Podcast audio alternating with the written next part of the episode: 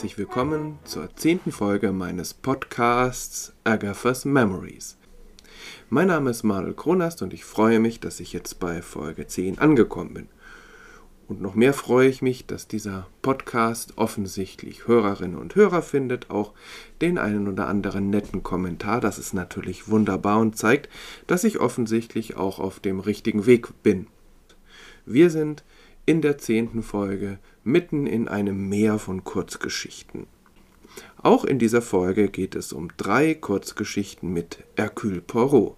Wieder drei ganz unterschiedliche Kurzgeschichten einen Juwelenraub, einen rätselhaften Todesfall vor einem Herrenhaus und einen entführten Premierminister. Also ganz unterschiedliche Thematiken, deren sich Agatha Christie da annimmt und die sie jede Woche den Leserinnen und Leser der Zeitschrift The Sketch serviert hat. Am 11.04.1923 wurde die Kurzgeschichte The Adventure of the Western Star veröffentlicht. Im Deutschen wurde diese Kurzgeschichte 1959 veröffentlicht, also eine geraume Zeit nach ihrer Veröffentlichung in Großbritannien, und dann bekam sie hier in Deutschland den reißerischen, wenn auch tatsächlich irgendwie zutreffenden Titel Die Augen der Gottheit irgendwie passt das zu den reißerischen Titeln von Kriminalromanen in den 50ern. Da war ja auch die Edgar Wallace-Welle hier in Deutschland in Buchform und in Filmen. Die toten Augen von London zum Beispiel. Und da passt ja der Titel Die Augen der Gottheit ganz gut dazu, obwohl die jeweiligen Werke doch ganz unterschiedlich sind. In Buchform wurde The Adventure of the Western Star wie die beiden anderen Kurzgeschichten der heutigen Folge 1924 in dem Sammelband Poirot Investigates veröffentlicht. Und im Deutschen wurde dieser komplette Kurzgeschichtenband dann 1959 veröffentlicht, ist aber nicht mehr auf dem Markt und leider gibt es auch keine Neuübersetzung. Insofern bleibt wie bei vielen anderen Kurzgeschichten der Gang zum Antiquariat oder eben das Warten auf die Neuveröffentlichung der Kurzgeschichtenbände im Atlantik Verlag und ich habe das Gefühl, das wird in den nächsten Jahren etwas. Die sind da, glaube ich, ganz gut dran. Nun aber The Adventure of the Western Star. Wieder eine Geschichte ohne Mord und wieder ein Juwelenraub. Aber dieses Mal wirft Agatha ihr ganzes Können in die Waagschale. Dieser Juwelenraub im Metropolitan Hotel, den wir in der vorletzten Folge hatten, der wirkt da nur wie eine Fingerübung für diesen doch deutlich vertrackteren, komplexeren Juwelenraub, um den es in dieser Geschichte geht. The Adventure of the Western Star ist eine der längsten Kurzgeschichten äh, dieser Reihe und sie ist auch eine der genialsten Kurzgeschichten, so zumindest ist meine Meinung. Es geht hier um gleich zwei Juwelen, den titelgebenden Western Star und sein Gegenstück Star of the East. Die werden beide gestohlen. Es geht aber auch um eine mysteriöse Geschichte von einem chinesischen Gott, dessen Figur in einem Tempel einmal diese beiden Edelsteine als Augen gehabt haben soll. Und es geht um vier Personen, zwei Ehepaare, die zu jeweils einem dieser Edelsteine gehören. The Star of the East ist im Besitz von Lady Yardley, die mit ihrem Ehemann Viscount Yardley und ihren zwei Kindern auf dem uralten Landsitz Yardley Chase wohnt, also sozusagen ganz alter englischer Adel. The Western Star gehört der Hollywood-Schauspielerin Mary Marvel, die mit dem Schauspieler Gregory B. Rolfe verheiratet ist. Beide halten sich im Moment in England auf und wohnen im Hotel Magnificent. Es ist wieder ein Beispiel für das Geschick Agatha Christie's mit Namen. Denn sowohl der Name Marvel, wahrscheinlich ein Künstlername schätze ich mal, als auch der Hotelname Magnificent sagen natürlich etwas über das Schauspieler-Ehepaar aus. Da steckt richtig viel Geld dahinter. Und es wird gemunkelt, So eine der Verbindungen der beiden Familien, dass Gregory B. Rolfe vor einigen Jahren, als die Yardleys in den Vereinigten Staaten waren, eine Affäre mit Lady Yardley hatte.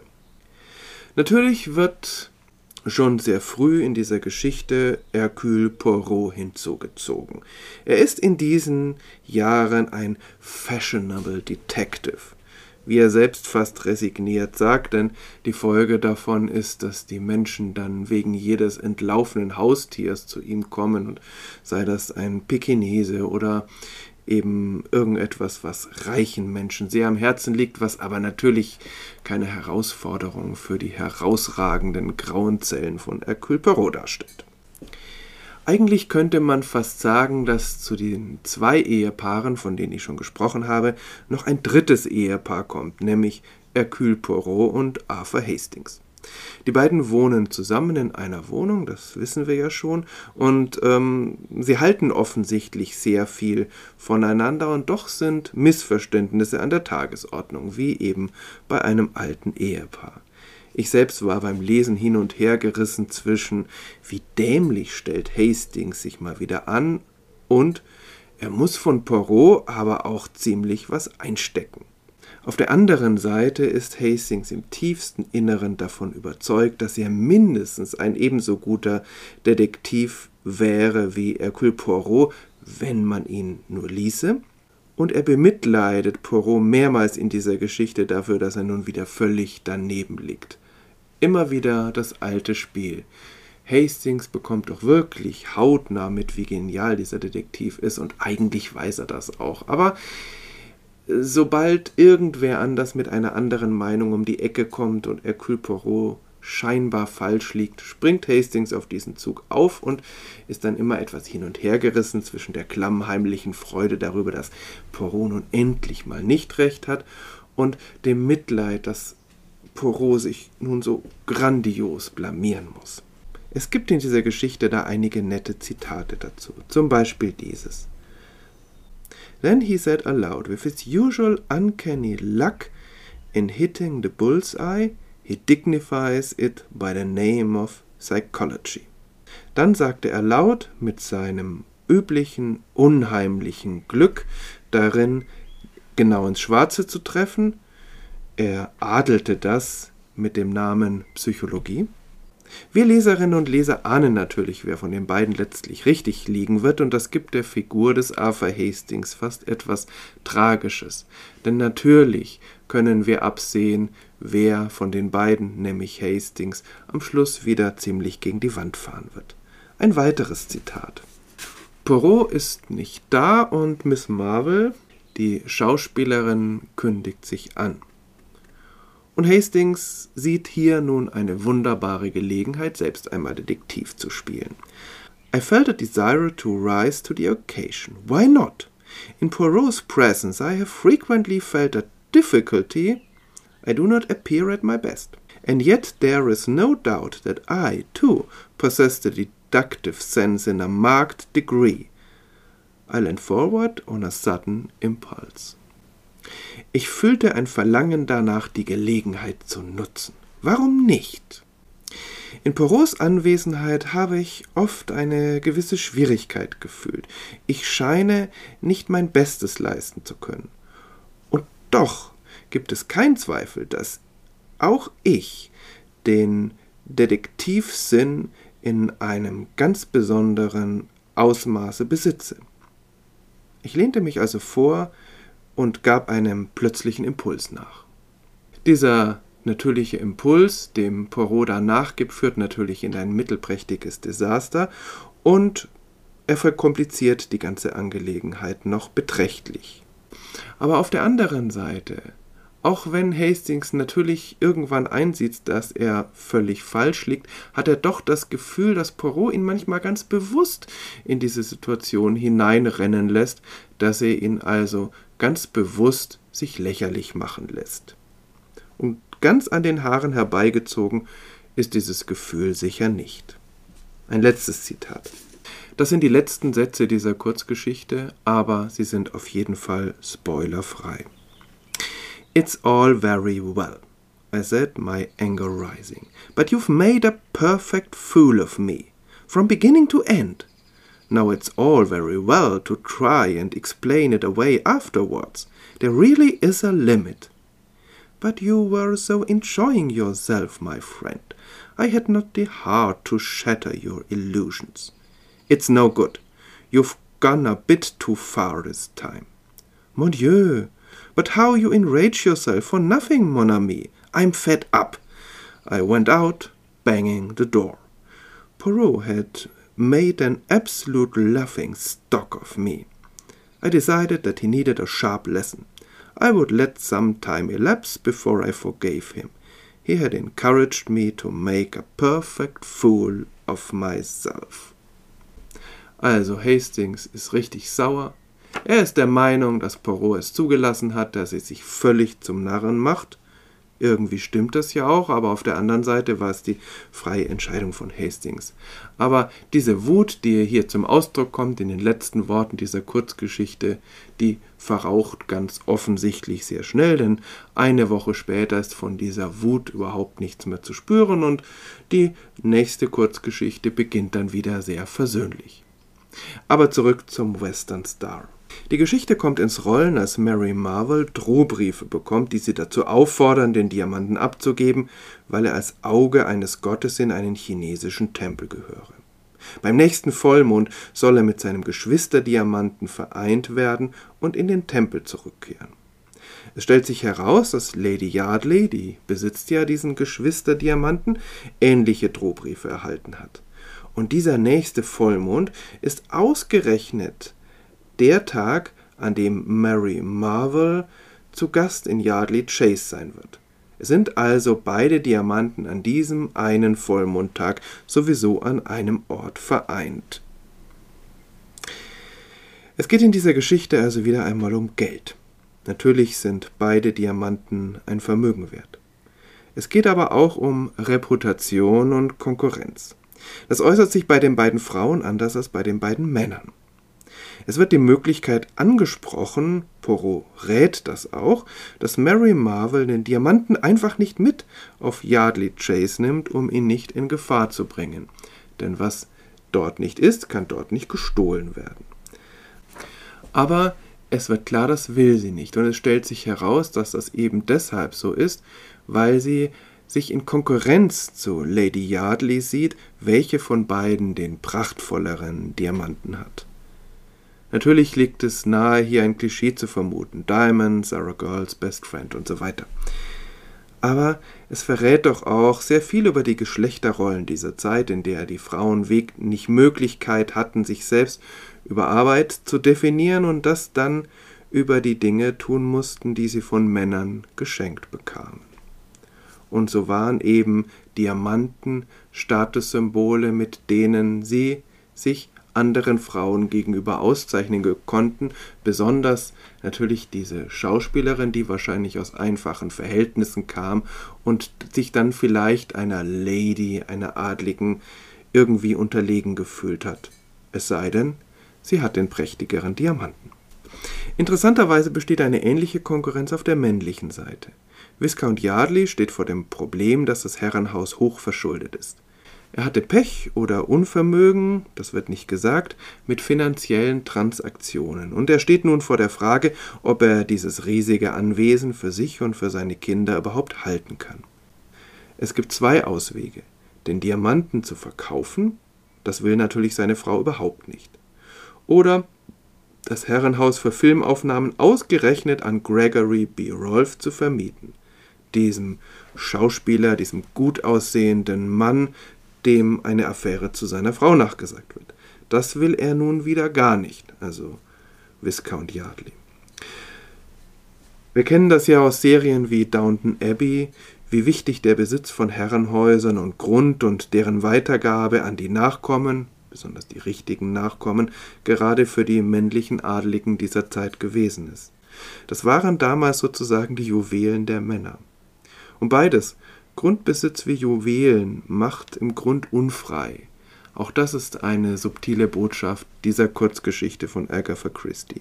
So ganz konservativ, wie sie nach außen zu sein scheint, ist Agatha Christie also doch nicht. Nur ganz am Rand werden die beiden Kinder der Yardleys genannt und doch bilden sie für die Motivation dieses Ehepaares eine ganz entscheidende Komponente. Es schwelt also einiges an Grundkonflikt im Hintergrund und da kommen nun diese Drohbriefe fast zeitgleich mit einem Artikel in einem Klatschblatt über zwei Diamanten, die vor langer Zeit aus einem chinesischen Tempel gestohlen wurden wo sie als Augen eines Götterstandbilds gedient hatten. Es ist also ein ziemlich wilder Mix aus High Society und fernöstlichen Verschwörungsgeschichten. Hier muss ich nun eine leichte Spoilerwarnung geben. Denn eine Re Ebene dieses Rätsels kann meiner Meinung nach aufgelöst werden, ohne dass damit die Brillanz der endgültigen Lösung irgendwie geschmälert wird. Es ist natürlich auch möglich, hier gleich zur nächsten Kapitelmarke zu springen, falls denn Kapitelmarken angezeigt werden. Diese hier so detailliert eingeführte Story um den chinesischen Tempel ist natürlich Unfug und eine falsche Spur. Sie bedient zu offensichtlich das damals weit verbreitete Klischee von finsteren chinesischen Dunkelmännern, die mit reich verzierten Roben aus dem Nichts auftauchen und Verbrechen verüben oder irgendwelche Spelunken in Soho betreiben. Es greift zu kurz, Agatha Christie hier als fremdenfeindlich zu bezeichnen. Natürlich ist dieses Klischee von den verbrecherischen Chinesen fremdenfeindlich, rassistisch, keine Frage aber es ist hier ganz klar eine der handelnden Personen, die ein fremdenfeindliches Klischee benutzt, um die wahren Hintergründe zu verschleiern. Es funktioniert aber auch deshalb, weil die finsteren Machenschaften von chinesischen Geheimorganisationen oder Superverbrechern in Kriminalromanen damals offensichtlich weit verbreitet waren. Ich kann mich dumpf an die Bücher von Edgar Wallace erinnern. Der hat ja in den 20ern und 30ern unglaublich viele, ja, er nannte es Krimis, geschrieben, die habe ich als Jugendlicher auch gelegentlich gelesen und in denen kommen gefühlt sehr häufig zwielichte Chinesen vor. Offensichtlich war dieses Klischee von verbrecherischen Chinesen damals auch für die Detektivliteratur ein echtes Problem. Wenige Jahre nach dieser Kurzgeschichte stellt Ronald Knox, das war ein Kriminalschriftsteller und ein katholischer Geistlicher, Ten Rules for Detective Fiction auf. Die wurden stilprägend. Also man könnte es übersetzen, zehn Gebote für Detektivliteratur. Und in diesen zehn Geboten kommt das fünfte Gebot vor und es heißt No Chinaman must figure in the story. In einer Detektivgeschichte darf kein Chinaman, also Chinamann, vorkommen. Und Knox führt zur Erklärung hinzu, I see no reason in the nature of things why a Chinaman should spoil a detective story. But as a matter of fact, if you are turning over the pages of an unknown romance in a bookstore and come across some mention of the narrow, slit-like eyes of Chin Lu, avoid that story. It is bad. Knox sagt, dass er natürlich nichts gegen Chinesinnen und Chinesen hat, wenn sie gut in eine Geschichte eingebunden werden. Wunderbar. Aber er warnt davor, wenn jemand in einem Buchgeschäft durch einen unbekannten Roman blättert und darin auf einen klischeehaften, schlitzäugigen Chinesen trifft, soll er dieses Buch gleich wieder zurückstellen. Es ist ein schlechtes Buch. Knox wendet sich also hier gegen fremdenfeindliche Klischees in Detektivromanen. Nun lässt Agatha Christie hier keinen Chinesen auftreten, nicht tatsächlich. Sie spielt aber mit diesem Klischee, wie sie es öfter tut. Und ich hatte das ja auch schon damals in der zweiten Folge zur The Mysterious Affair at Styles beschrieben, wie sie dieses Spiel betreibt, wie das aber durchaus ein gefährliches Spiel ist, weil sie natürlich bis zu einem gewissen Grad Klischees auch bedient. Aber wie gesagt, es ist kein Hinweis darauf, dass Agatha Christie jetzt selbst fremdenfeindlich war. Überhaupt muss man sich davor hüten, aus den Romanen von Agatha Christie Rückschlüsse zu ziehen auf das, wie sie selbst gedacht hat. Poirot wiederum bemerkt an einer Stelle in dieser Geschichte, There is something curious underneath all this. Es gibt etwas Seltsames, was unter all dem liegt. Hastings stimmt ihm durchaus zu, aber er meint damit diese chinesische Räuberpistole. Also für Hastings ist das Spektakuläre, das Sensationelle immer etwas, was exotisch ist und ja, vielleicht auch blutrünstig oder besonders makaber. Für Poirot und für Agatha Christie und ich finde auch für Leserinnen und Leser ist viel spannender, was in den Köpfen der Menschen vor sich geht. Und zwar gerade in scheinbar alltäglichen Situationen, also der Psychology, wie Poirot das nennt. The Adventure of the Western Star zeigt, dass es keine Leiche braucht, um ein vertracktes Kriminalrätsel zu verfassen. Denn es zeigt sich, dass an der ganzen Angelegenheit wenig ist, wie es scheint, und das betrifft nicht nur diese chinesische Story. Ein kleines Juwel gibt es noch ganz nebenbei. Poirot und Hastings sind ebenfalls Gast auf Yardley Chase. Poirot setzt sich zu Lady Yardley und ihren Kindern und lässt sich von ihnen begeistert in ein Spiel verwickeln. Das zeigt den exzentrischen Detektiv von einer ganz neuen Seite. Es hat nichts mit der Auflösung des Falls zu tun und es macht Poirot sehr sympathisch. Die meisten der Detektive von Agatha Christie's männlichen Kollegen sind eben auch sehr männlich oder was damals eben als männlich galt und ein so absichtsloses Spiel mit Kindern wäre bei ihnen undenkbar. Und dieses Spiel ist für den Fortgang der Handlung, wie gesagt, völlig unerheblich, und doch fand ich es sehr herzerwärmend.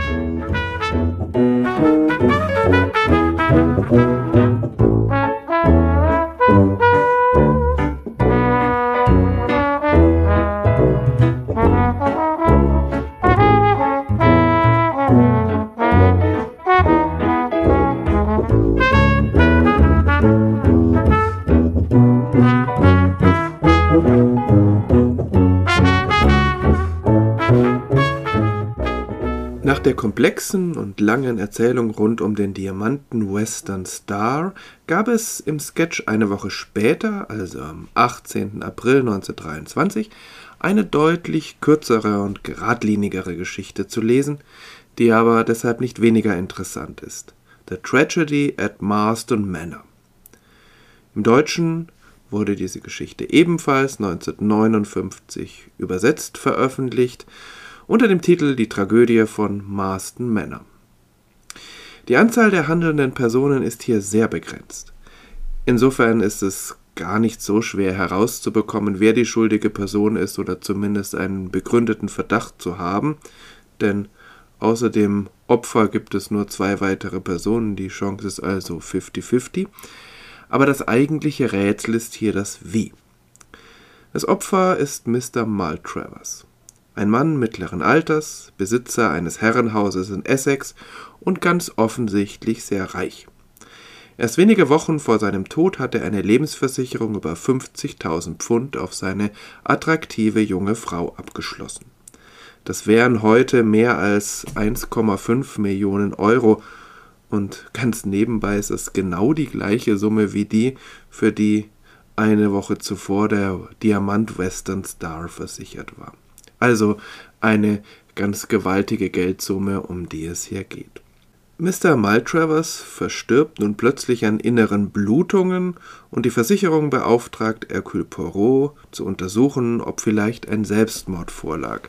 Denn im Fall einer Selbsttötung innerhalb von einem Jahr nach Vertragsabschluss muss die Versicherung nichts zahlen. Außerdem stellt sich heraus, dass Mr. Maltravers gar nicht so reich war, wie es eigentlich scheint. Die Geldprobleme sind drängend, sofern sich herausstellt, dass der Tod ein Selbstmord war. Und so steht die junge, hübsche Witwe vor einem gewissen Problem. Wie gesund Mr. Maltravers wirklich war, ist nicht bekannt, weil er offensichtlich ein Anhänger der Christian Science war, einer quasi christlichen Glaubensgemeinschaft, die die Schulmedizin ablehnt also auch keinen Schulmediziner an sich heranlässt, der irgendetwas untersuchen könnte. Die junge Frau ist durch den Tod am Boden zerstört, sie kann sich das alles gar nicht erklären. Sie gibt aber an, er habe eine Lebensversicherung abgeschlossen, weil er damit rechnete, nicht mehr lange zu leben. Er hatte eben offensichtlich schon vor einiger Zeit eine solche innere Blutung gehabt und überstanden. Schließlich ist da noch Captain Black, ein junger Offizier, dessen Familie Mr. Maltravers kannte und der auf der Durchreise zu Gast war, gerade wenige Tage vor dem Tod. Er ist sehr attraktiv und kümmert sich auffallend um die junge Witwe, der das aber gar nicht so recht ist. Das ist schon der komplette Personenkreis, der wirklich relevant ist. Wie gesagt, das Wer ist nicht so spektakulär, das Wie ist vertrackter und erhält am Ende einen schmutzigen kleinen Twist. Poirot setzt hier recht ungewöhnliche Ermittlungsmethoden ein, zumindest ungewöhnliche für ihn. So überredet er Captain Black zu einem Assoziationsspiel, bei dem Poirot jeweils ein Wort sagt und der Captain das Wort ergänzen soll, das ihm spontan dazu einfällt. Die endgültige Auflösung schließlich ist dramatisch inszeniert und hier kommt auch Inspektor Chap noch zu einem kurzen Auftritt als, naja, als so eine Art Schauspieler. Eine kurze Geschichte. Aber auch hier ist etliches anders, als es scheint. Poirot zieht alle Register der Detektivarbeit und wir können in die Abgründe der menschlichen Seele blicken. Hastings ist dieses Mal wirklich nur Statist.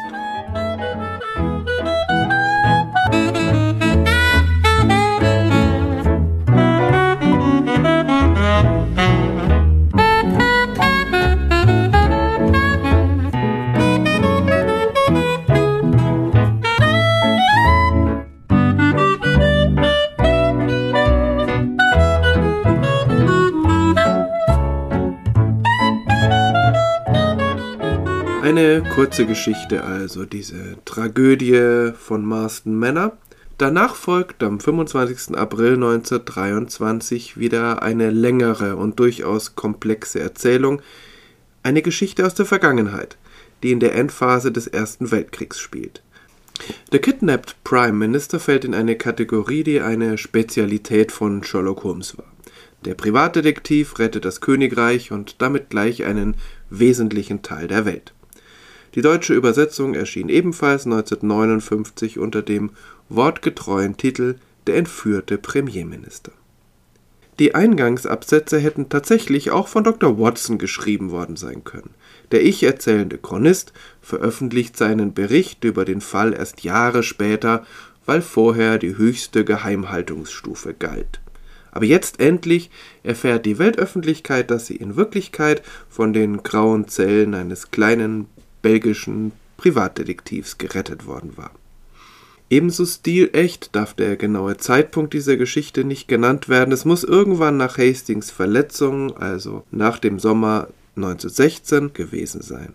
Auch für die Handlung wesentliche Orte werden nur mit dem Anfangsbuchstaben gekennzeichnet und dadurch unauffindbar gemacht. Agatha Christie serviert uns hier also die Fiktion einer streng geheimen politischen Affäre.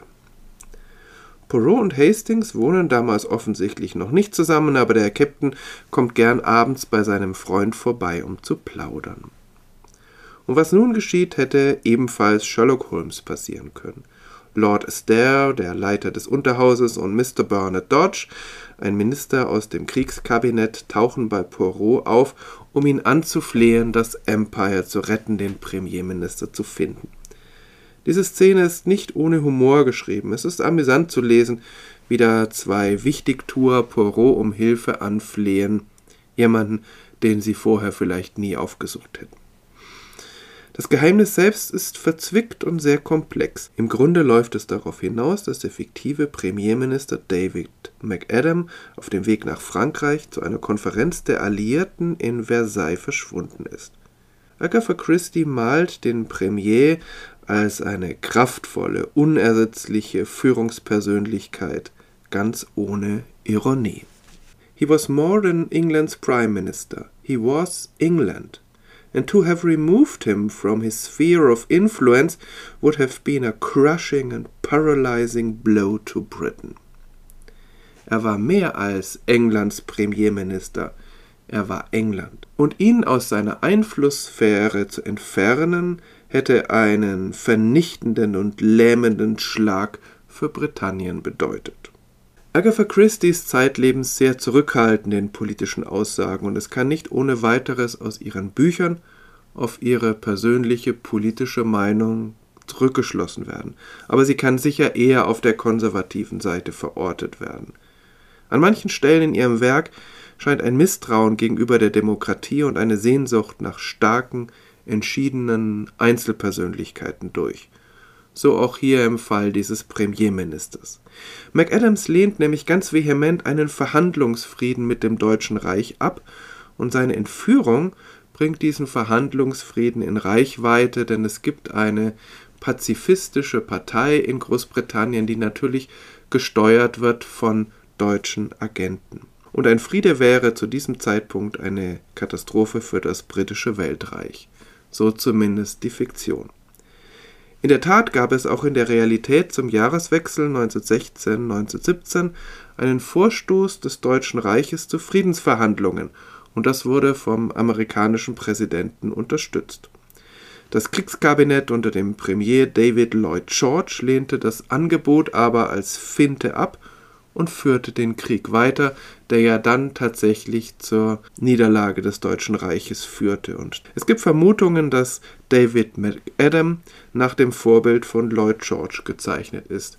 David McAdam wird übrigens in den Kurzgeschichten von Agatha Christie noch einen weiteren Auftritt haben. Schon am Morgen vor der Abreise nach Frankreich kommt es zu einem Zwischenfall. Auf der Fahrt von Windsor nach London wird das Fahrzeug, in dem der Premierminister unterwegs ist, überfallen. David McAdam wird angeschossen. Er kann entkommen und nach einem kurzen Krankenhausaufenthalt weiterfahren nach London. Dann geht es mit dem Zug zum Kanal mit dem Schiff nach Frankreich und dann steigt der Premier mit seinem Begleiter in ein wartendes Fahrzeug und verschwindet spurlos. Es stellt sich später heraus, dass dieses Fahrzeug nicht das richtige war, sondern nur eine sehr gekonnte Attrappe. Nun drängt die Zeit, denn die Konferenz soll ja schon am nächsten Tag stattfinden. Porot hat zu diesem Zeitpunkt egal, exakt 24 und eine Viertelstunde Zeit. In England war der Premier begleitet von Captain Daniels, seinem Sekretär, und seinem Chauffeur, dem Iren O'Murphy. Das war damals von einer gewissen politischen Relevanz, denn es war noch gar nicht so lange her, dass Irland in die Unabhängigkeit entlassen worden war und es gab natürlich noch einige Iren, die einen Groll gegenüber England hegten. Beide brachten dann nach dem Zwischenfall den Premierminister nach London, nur Daniels fuhr weiter nach Frankreich, verschwand dort mit dem Premierminister und wurde später bewusstlos aufgefunden. O'Murphy wiederum verschwand ebenfalls spurlos, nachdem er den Premier in London zum Bahnhof gebracht hatte. Nur sein Auto wurde gefunden. Es beginnt nun eine fieberhafte Ermittlung in England und Frankreich. Poirot muss wieder eine Schiffsreise erdulden, schafft es aber ohne seekrank zu werden. Dafür stellt er mitten in den Ermittlungen fest, dass er auf der falschen Fährte ist, was den Zeitdruck für alle Beteiligten erhöht und Hastings wieder einmal an seinem Verstand zweifeln lässt. Poirot lässt sich nicht auf die allgemeine Eile ein. Er quartiert sich erstmal nach der Kanalüberfahrt in einem Hotel ein und dort bleibt er. And for five long hours the little man sat motionless, blinking his eyelids like a cat, his green eyes flickering and becoming steadily greener and greener. The Scotland Yard man was obviously contemptuous. Major Norman was bored and impatient, and I myself found the time pass with wearisome slowness. Also Poirot tut nichts, seine Begleiter sind entweder ungeduldig oder genervt und es verstreichen offenbar kostbare fünf Stunden. Suddenly I was aroused by Poirot's voice close to my elbow.